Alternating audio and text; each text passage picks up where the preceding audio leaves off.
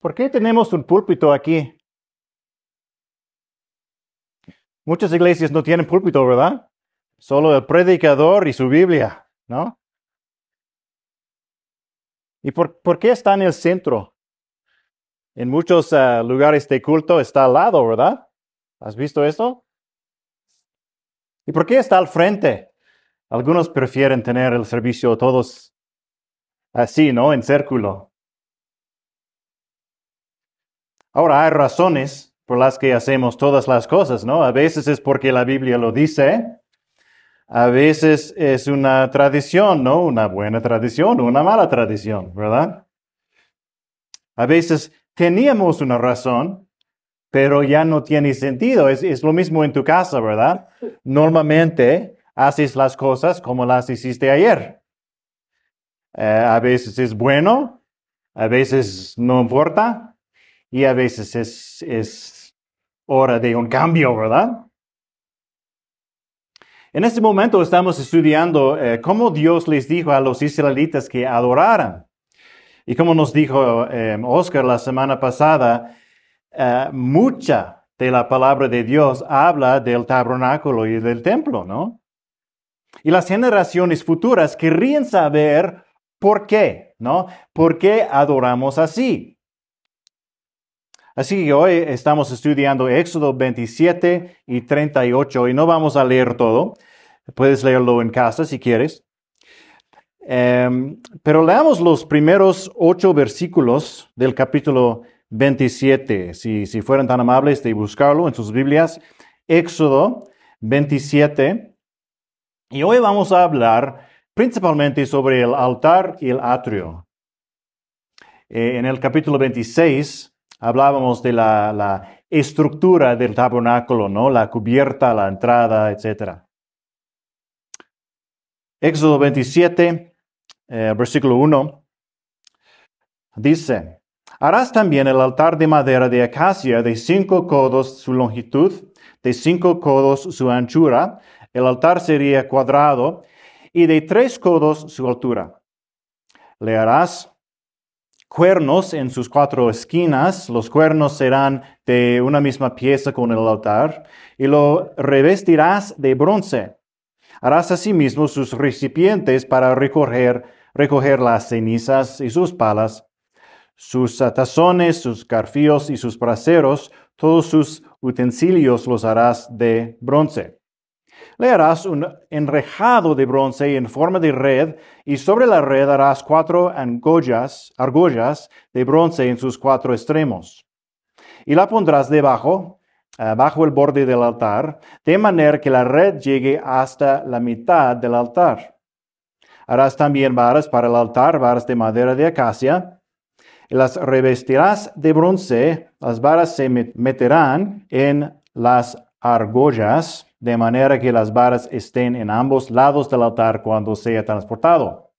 Harás el altar hueco de tablas, según se te mostró en el monte, así lo harán. Esto es muy interesante porque parecen instrucciones detalladas, ah, y así es, pero todavía algunas cosas que no sabemos. Ah, la medida aquí es, codos, ¿verdad? Y un codo es, se basa en la distancia entre el codo y el punto de los dedos. Em, pero por supuesto tenía que ser estandarizado, así que no estamos 100% seguros de la longitud de esos codos. Así que no te pongas nerviosa, nervioso si escuchas tamaños diferentes, pero vamos a decir más o menos como 45 centímetros. Em, aunque puede haber sido más largo. Entonces, eso sería dos metros y cuarto cuadrados y como 1.35 metros de alto el altar. El altar era hueco, por lo que era relativamente ligero y portátil, probablemente parecía similar a lo que tiene en sus hojas. Tienen en sus hojas, ¿no? Em, algunos estudiosos cuestionan por ejemplo, si el enrejado estaba por dentro como una parilla, y así está en la imagen, en la hoja, o afuera como una plataforma alrededor. ¿Cómo supieron cómo hacerlo? Eh, tal vez eh, podrían ser creativos hasta un punto. Eh, tal vez usaron su, conocimiento de otros altares del día y templos portátiles de ese tiempo. Pero hay un detalle interesante en el versículo 8, ¿verdad? ¿Lo viste? ¿Verdad? Dice, según se te mostró en el monte, así lo harán. Dios, bueno, dice lo mismo en otros versículos, 25, 40, el diseño que te ha sido mostrado en el monte, 26, 30, el plan que te ha sido mostrado en el monte. ¿Qué vio Moisés? ¿Tenía detalles que nunca escribió? Eh, vio solo un plan o como una maqueta del tabernáculo, o vio un tabernáculo real. Hebreos 8, 4 a 5 nos da una pista. Dice, así que Él, es decir, Cristo, nuestro sumo sacerdote, así que si Él estuviera sobre la tierra, ni siquiera sería sacerdote, habiendo sacerdotes que presentan las ofrendas según la ley los cuales sirven a lo que es copia y sombra de las cosas celestiales, tal como Moisés fue advertido por Dios cuando estaba a punto de erigir el tabernáculo, pues dice él, haz todas las cosas conforme al modelo que te fue mostrado en el monte. Hmm. Conforme al, modelo o diseño, ¿no? A esas palabras en, hebreo o griego nos da eh, una idea de una imagen o una impresión eh, estampada. O también un plan o un mandamiento o norma específica, ¿no? Y si parece que el tabernáculo es una, una copia o una imagen de un tabernáculo celestial. El altar es una copia de un altar celestial. ¿Sí?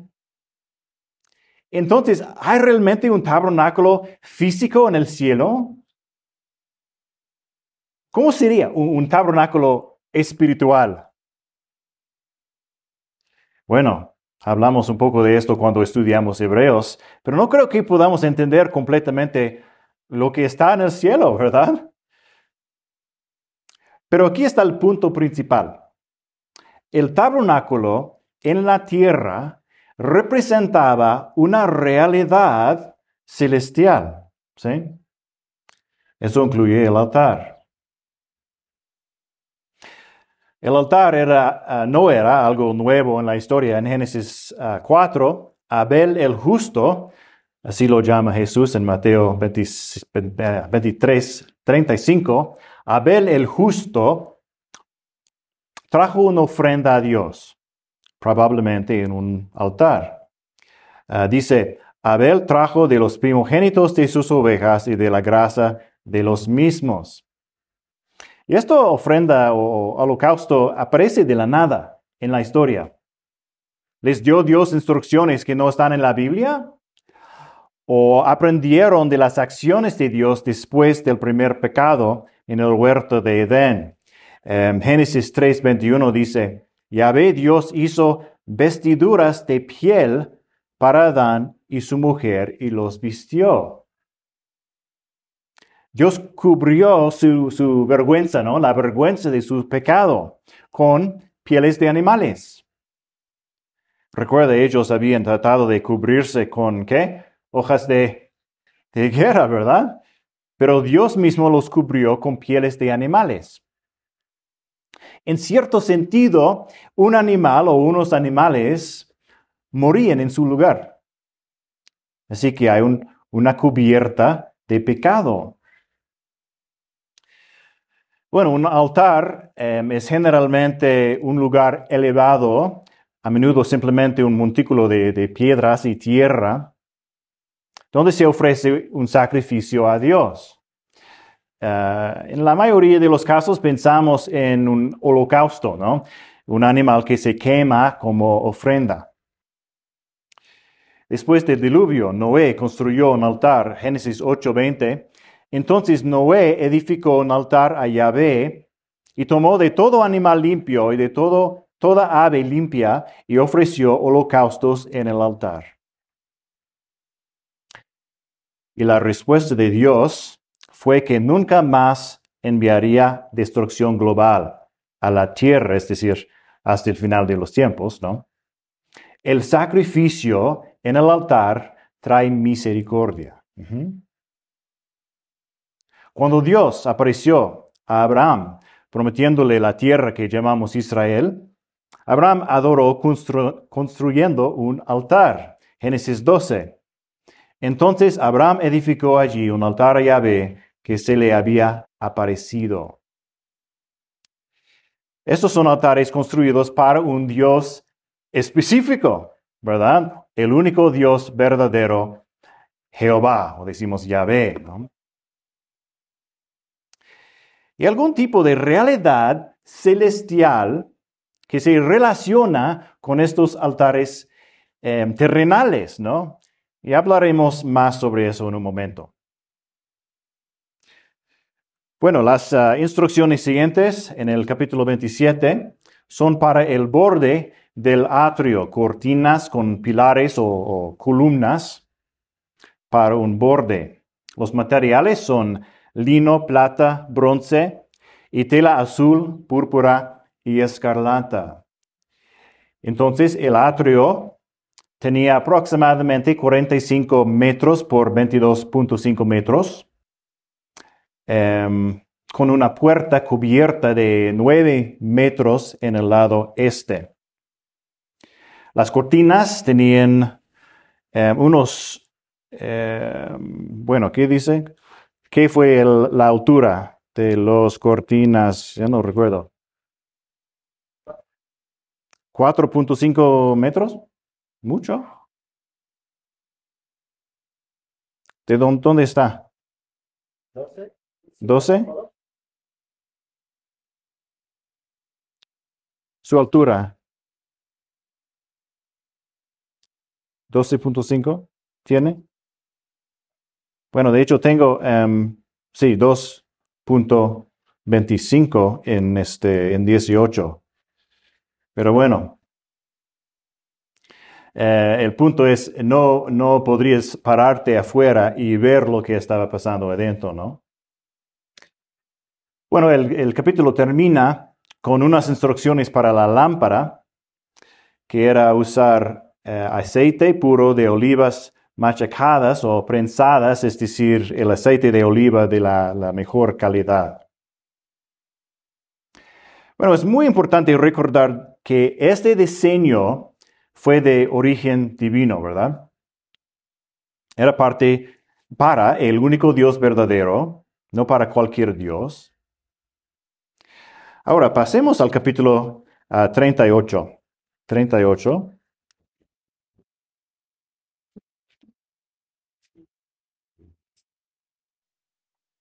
El maestro artesano aquí fue Besaleel, o en la Reina Valera Besaleel,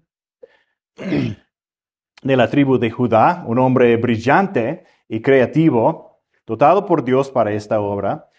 Puede que haya aprendido su trabajo como esclavo en Egipto, ¿no? Pero ahora es un, hombre libre.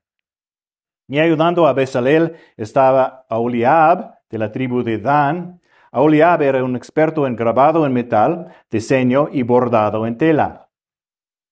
Veamos los ah, primeros dos versículos de Éxodo 38. Dice, Bezalel hizo también el altar del holocausto de madera de acacia. Era cuadrado de cinco codos su longitud, de cinco codos su anchura y de tres codos su altura. Le hizo cuernos en sus cuatro esquinas. Los cuernos eran de una sola pieza con el altar y lo revistió de bronce. Bueno, una alerta de, spoiler. Bezalel va a hacer exactamente lo que Dios ordenó en el capítulo 27. No se olvidará de hacer algo, no agregará sus propias innovaciones. El capítulo 27 dice, haz esto, y el capítulo 38 dice, Él lo hizo. Punto. Él fue obediente a Dios, ¿no? Y el tabernáculo que fue creado fue creado del propio diseño de Dios. Asegúrate de ello. Dios decide cómo Él es adorado. Bueno, al final del capítulo 38 tenemos un registro de cómo se recogieron los materiales, en particular oro, plata y bronce, ¿no? Así que esto vino de dos maneras. Primero, la mayoría provenía de ofrendas voluntarias y aprenderemos más sobre eso otra semana, pero esto es lo que dijo Moisés. Tomen de entre ustedes una ofrenda para Yahvé. Todo aquel que sea de corazón generoso, tráigala como ofrenda a Yahvé, oro, plata y bronce, etc. ¿Mm? Todo aquel que sea de corazón generoso. Es lo mismo para nosotros hoy, ¿verdad? Si nos, se nos ordena dar, es por eso que damos una ofrenda cada semana y espero que participes en eso. Pero ¿cuánto damos? Viene de un corazón, ¿qué? Generoso. Es una ofrenda voluntaria, una forma de agradecer y alabar a Dios. Pero había algo más en 38. A todos los mayores de 20 años debían pagar lo que podríamos llamar un impuesto. Pero también era una ofrenda especial llamada ofrenda de expiación. ¿Qué es una ofrenda de expiación? Eso es muy interesante es otro eh, símbolo del perdón de los pecados que merecen el castigo de Dios, el, castigo de la muerte, ¿no? Y hablamos más de eso en 8 también. Pero era un símbolo de pagar por tu vida. Uh, simbolizó la redención, un, un precio pagado. ¿Sí? Todo en el tabernáculo era santo, ¿verdad? Santo, es decir, apartado para Dios. Por el único Dios verdadero fue construido con materiales dados a Dios, fue construido usando el diseño de Dios por el pueblo de Dios, y entonces todo se apartaría de nuevo después, oficialmente entregado a Dios, purificado. Y la persona individual no podía ver el atrio. Todo estaba escondido y protegido y santificado más y más hasta el lugar santísimo. Hace ocho días, em, Oscar comparaba el tabernáculo con el huerto de Edén. Es interesante que la entrada al huerto estaba al lado este, guardada por ángeles, carabines y una espada encendida. Eso es en Génesis 3, 24. ¿Y dónde está la entrada del atrio? Al este. ¿sí? En Edén entras desde el este hacia el, oeste a la presencia de Dios y al árbol de la vida. Y en el tabernáculo la, presencia de Dios está en la misma dirección. Y como el huerto de Edén, hay barreras. De hecho, hay una diferencia de opinión eh, con respecto a si una persona corriente como tú o yo habría entrado alguna vez en el atrio del tabernáculo. Y yo creo que sí. Ah, no todo el tiempo, por supuesto, pero siguiendo las instrucciones de Dios. Parece que cada persona podría estar involucrada en ciertos sacrificios. Pero tenías que venir como Dios ordenó, ¿no? Llegas en obediencia a la entrada con un animal para sacrificar en el holocausto. Y entonces lo siguiente que ves es el elemento más grande, el altar. Otro obstáculo. El altar está hecho de, de, bronce, un metal resistente al calor. Tenía cuernos en las esquinas que probablemente simbolizaban poder pero también proporcionaron una forma de atar el animal, ¿no? Si miras el altar en sus hojas, pueden imaginar que se ata uh, una cuerda alrededor de los, los cuernos en las esquinas y luego se ata el animal, ¿no? Ya mencionamos que la ofrenda en el altar era una forma de, adoración, una forma de confesión y una forma de, buscar la misericordia de Dios. Y así en sus hojas, em, los propósitos del altar. Los propósitos del altar, la confesión de pecado, primero, la confesión de pecado, la petición de misericordia, la petición de misericordia y el privilegio de la adoración. La confesión de pecado, la petición de misericordia y el privilegio de la adoración.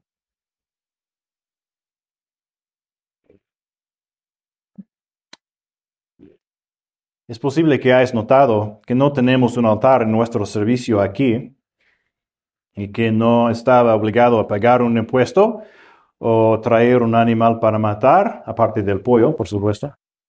No, no. El, el pollo no, no debe tener miedo, ¿no? No vamos a sacrificar el pollo. Pero, ¿por qué no? ¿No? Algunas religiones todavía matan animales, ¿sí? Entonces, si hay algún tabernáculo en el cielo o tal vez un tabernáculo espiritual, pensemos en eso, porque este sistema ya no existe en la tierra, pero sí hay algo que es eterno. Es interesante lo que dice el libro de Hebreos.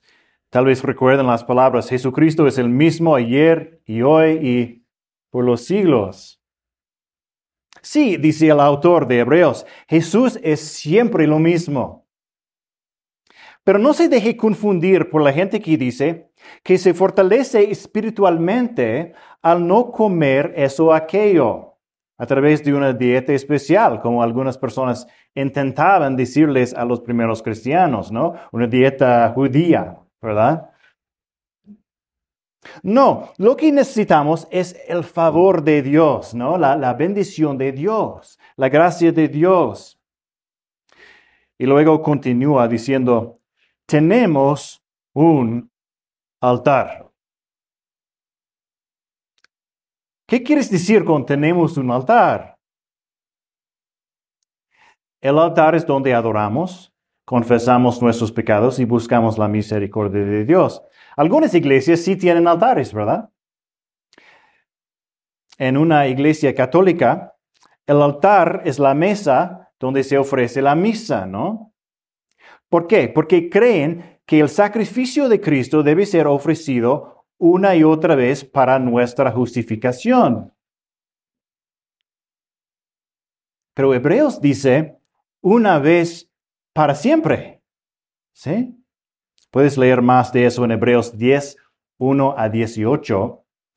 El contraste entre el sacrificio repetido, repetido, repetido de los sacerdotes del Antiguo Testamento, que solo nos recordaba del pecado, y el sacrificio final de Cristo que salvó a su pueblo para siempre. El catolicismo romano ha creado un sistema humano donde una vez más la ofrenda debe presentarse una y otra vez. Y nunca salva por completo. ¿sí? Y entonces el altar católico romano no es nuestro verdadero altar. Algunas iglesias cristianas también tienen una mesa a la que llaman altar. Em, la usan para servir la Santa Cena, que es un recordatorio de un sacrificio completo. Y lo usan como un lugar físico para encontrarse con Dios. Puedes venir y arrodillarte en el altar y orar, ¿no? Es una tradición, pero no estoy segura de que sea una buena idea. ¿Por qué? Porque dijo Jesús, la hora viene cuando ni en este monte ni en Jerusalén adorarán ustedes al Padre, la hora viene y ahora es cuando los verdaderos adoradores adorarán al Padre en espíritu y en verdad, Juan capítulo 4. Ahora escucha, no creo que haya nada de malo en tener un lugar especial en, el edificio de una iglesia para, para orar a Dios, ¿no? Pero el altar en algunas iglesias cristianas es una tradición, ¿sí? No nuestro altar bíblico. Por cierto, el púlpito también es una tradición, ¿sí? Pero es una tradición que tiene un, significado especial. Como mencioné, la, Iglesia Católica tiene un altar al frente en el centro, ¿verdad? Porque para ellos la Eucaristía es el camino central a la salvación, de justificación. Los reformadores dijeron, bueno, no hay tal cosa, tal cosa en el Nuevo Testamento. De hecho, mira Hebreos. El sacrificio fue de una vez por todas. La salvación de Cristo es completa. No venimos aquí porque nuestras acciones ni las acciones de un sacerdote en una misa nos justifiquen. No hay nada que podemos hacer nosotros que nadie es justificado ante Dios por la ley. Es evidente. Gálatas 3:11. Pero venimos aquí como iglesia para encontrarnos con Dios, ¿no?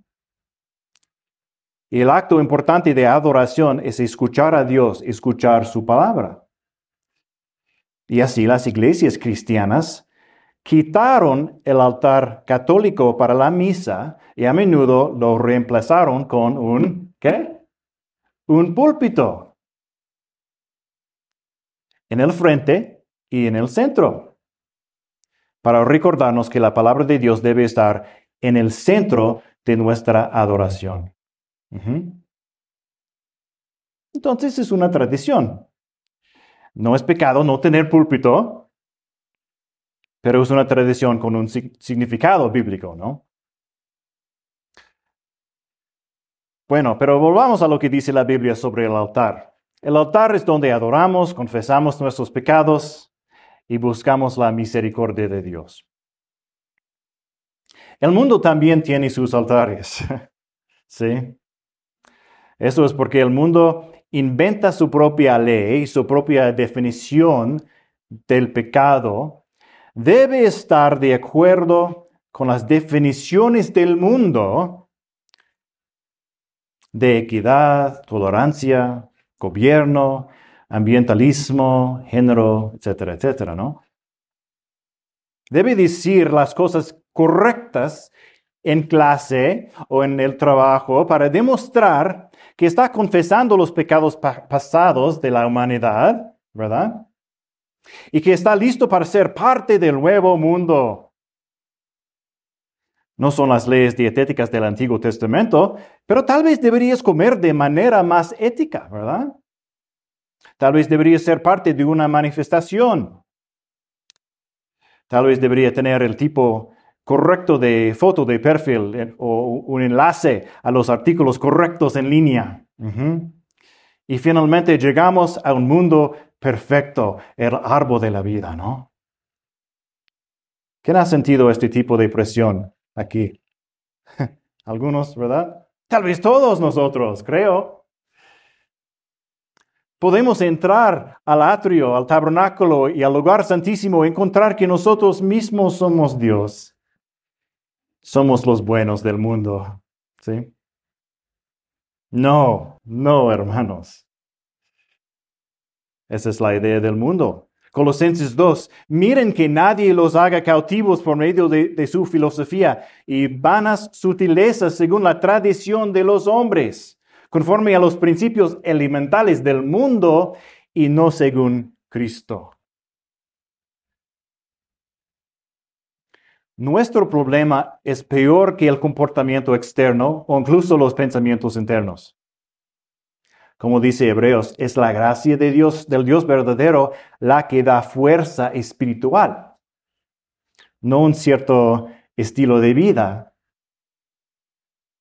Y como el altar de cualquier otra religión, el mundo quiere que vuelvas una y otra vez para ser justificado, aceptable, porque nunca será suficiente. Cautivos. Necesitamos luchar contra estas filosofías del mundo, hermanos, jóvenes, adultos, hombres, mujeres. Únete a nosotros y pelea la buena batalla para liberar a los cativos de las filosofías que prometen libertad pero traen esclavitud. Pero nunca podrás pelear eficazmente con poder si no sabes cuál es tu altar. Si estás en el altar equivocado, estarás peleando la batalla equivocada. Dice Hebreos, hay una realidad espiritual. Tenemos un altar. ¿Qué altar? Piénsalo así. ¿Alguna vez has tenido una relación que no es exactamente perfecta? ¿Alguna vez ves un número de teléfono, un mensaje en tu teléfono y lo primero que piensas es, oh, no quiero contestar.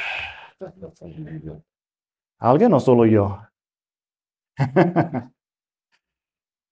Tal vez hay alguien en la escuela o en el trabajo y tratas de caminar por este corredor, ¿no? Para no encontrarte con él o ella. ¿Sí? O peor aún, tal vez hay un maestro o un jefe y cada vez que estás en esa clase o en esa reunión, sabes que habrá problemas, ¿no? Y también nos entristece eh, el conflicto profundo en las familias, entre las parejas, entre los amigos, ¿no? Cuando vemos el altar, primero nos recuerda una mala relación. Pero esta vez no es culpa de la otra persona porque casi siempre es la culpa de la otra persona, ¿verdad? No, esta vez soy yo el culpable. Y Dios está diciendo, me has ofendido. No te acerques más o serás castigado. No puedes negociar con Dios. Si desobedeces, desobedeces y caerá el castigo. Soy un pecador, Él es santo. Yo soy impuro, Él es puro. Mi presencia ensuciará su casa perfecta. Hay muchos versículos sobre eso, pero aquí hay un ejemplo. El Levítico 15, 31 dice, así ustedes mantendrán a los israelitas separadas, separados de sus impurezas, para que no mueran en sus impurezas por haber contaminado mi tabernáculo que está entre ellos. Y entonces había barreras, ¿sí? Las cortinas alrededor del atrio. Y cuando llegamos a la entrada, vemos la siguiente barrera. El altar, la paga del pecado es muerte. Este altar es un símbolo de algo real. Tenemos un altar en el cielo Echemos un, vistazo a, a, ese pasaje en Hebreos. ¿Por qué no lo buscamos? Hebreos capítulo 13. Hebreos 13. Hebreos está cerca al final del Nuevo Testamento. Hebreos 13. Ah, ya hemos leído el versículo 8, Jesucristo es el mismo ayer y hoy y por los siglos. continuamos en el versículo 9, Hebreos 13, 9. No se dejen llevar por doctrinas diversas y extrañas, porque es bueno, buena cosa para el corazón el ser fortalecido por la gracia, no por alimentos, de los que no recibieron beneficio, los que de ellos se ocupaban. Nosotros tenemos un altar del cual no tienen derecho a comer los que sirven en el tabernáculo. Em, este es un versículo difícil, pero básicamente los sacerdotes a veces comían de la carne que se ofrecía en el altar. Fue un privilegio dado por Dios a los sacerdotes en su ley. Pero una vez al año el sumo sacerdote ofrecería un sacrificio especial de expiación y no comería nada de este sacrificio. En cambio, se ofrecía, ofrecería el sacrificio y todo lo que quedara se quemaría fuera del campamento. Entonces, nuestro altar, de alguna manera, ofrece perdón, eh, expiación. El versículo 11. Porque los cuerpos de aquellos animales cuya sangre es llevada al santuario por el sumo sacerdote como ofrenda por el pecado, son quemados fuera del campamento. Por lo cual también Jesús, para santificar al pueblo mediante su propia sangre, padeció fuera de la puerta. Hmm. Jesús tomó el sacrificio por nuestro pecado. Hmm. La muerte. Este no es un símbolo, es algo real, completo, eterno. Fue despreciado, odiado, sacado fuera de la ciudad de Jerusalén, lejos del pueblo de Dios, y crucificado como un criminal porque estaba siendo castigado en lugar de los pecadores. Este es el verdadero altar. Jesús se ofreció a sí mismo a Dios como el sacrificio. Cuando murió, entró en el tabernáculo celestial para presentar su ofrenda de su propia vida, su propia sangre, a Dios Padre. Hebreos capítulo 9. El holocausto sobre el altar de bronce era solo un símbolo, una, copia, una predicción. Nuestra Santa Cena es una conmemoración en memoria, pero ninguna nos salva. Jesús salva. Bueno, me, uh, permítame decirlo simplemente. El verdadero altar es nuestro encuentro con Jesús. El verdadero altar es nuestro encuentro con Jesús. El altar ya no es una barrera imposible para los creyentes. Es una entrada a la presencia de Dios. Jesucristo es la entrada. Y gracias a Él tenemos el privilegio de la adoración en el altar de Dios. Para el pueblo judío el altar era una esperanza de perdón. Allí es donde fueron a pedir clemencia, ¿no? Misericordia. Bueno, una historia. Um, primero de Reyes, capítulo 1. En Reyes 1, Adonías, un malcriado de David y una de sus esposas, intentó robarle un trono, el trono de Salomón. Cuando se descubrió el complot, Adonías supo que merecía la muerte. En Primero de Reyes 1.50 dice, Adonías tuvo miedo de Salomón y se levantó y se fue y se agarró de los cuernos del altar. Que el rey Salomón me jure hoy que no matará a espada a su siervo. Entonces nosotros tratamos de decirle a Dios que éramos reyes, ¿no? Nos proclamamos reyes y reinas por encima de Dios.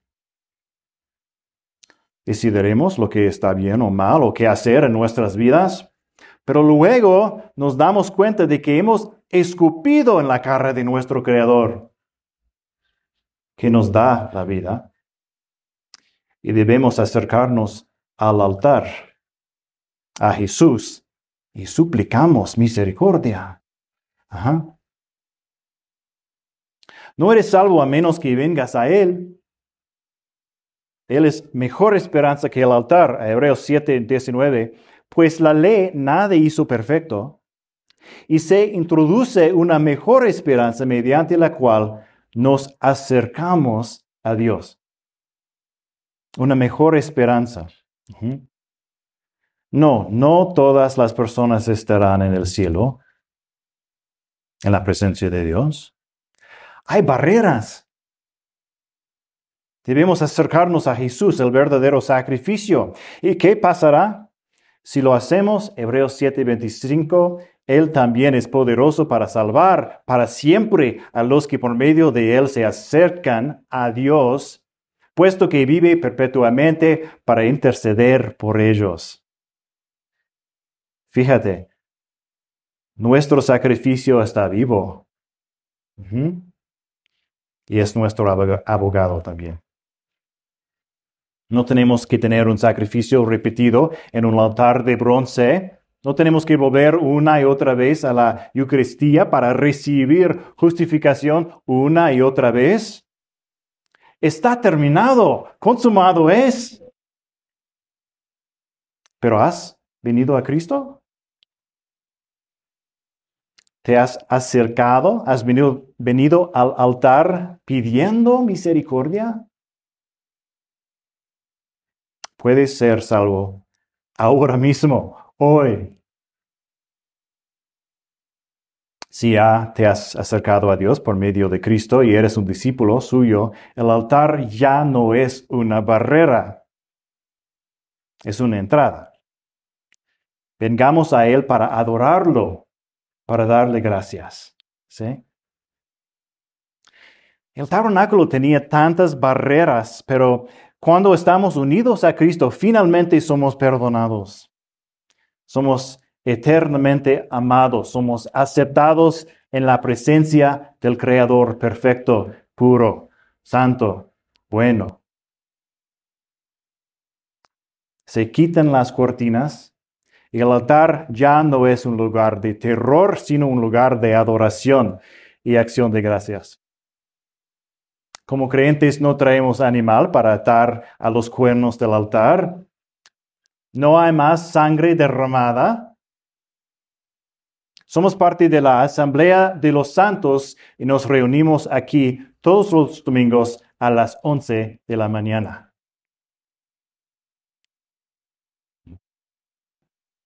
¿Por qué nos encanta venir? Nos encanta ver a nuestros amigos, a nuestros hermanos, por supuesto. Pero nos encanta adorar a nuestro Señor, porque vemos que Él es, es tan hermoso, ¿no? Vemos que nos ha perdonado y purificado.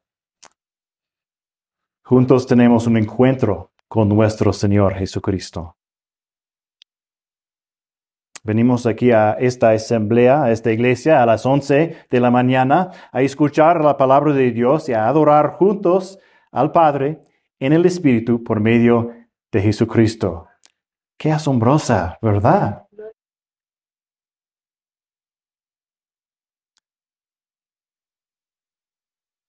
El autor, autor del Salmo 43 ah, comparte su corazón con nosotros. Primero le está pidiendo a Dios que lo libere. Pide a Dios luz y guía en su vida. Escucha. Dice, envía tu luz y tu verdad, que ellas me guían, que me lleven a tu santo monte y a tus moradas. Entonces llegaré al altar de Dios. A Dios, mi supremo gozo el son de la lira te alabaré, oh Dios, Dios mío. ¿Por qué te desesperas, alma mía, y por qué te, turbas dentro de mí? Espera en Dios, pues lo he de alabar otra vez. Él es la salvación de mi ser y mi Dios. Amén.